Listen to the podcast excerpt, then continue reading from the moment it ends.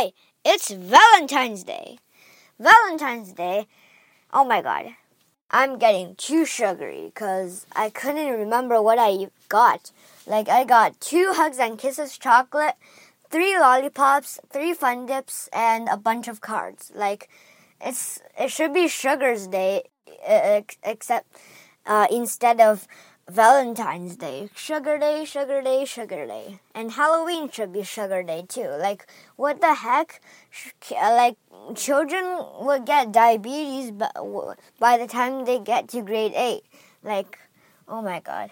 And we have a Valentine's Day dance, which I really hate, because first of all, it's so crowded and the gym smells. Uh, every time we do Pancake Day, and uh, do do uh, Valentine's Day, not Pancake Day. Pancake Day was yesterday. That was today.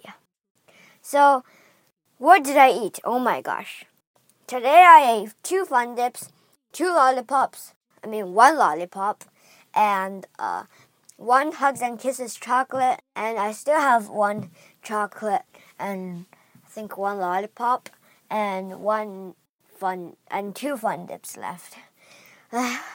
oh my god. Like I'm getting diabetes.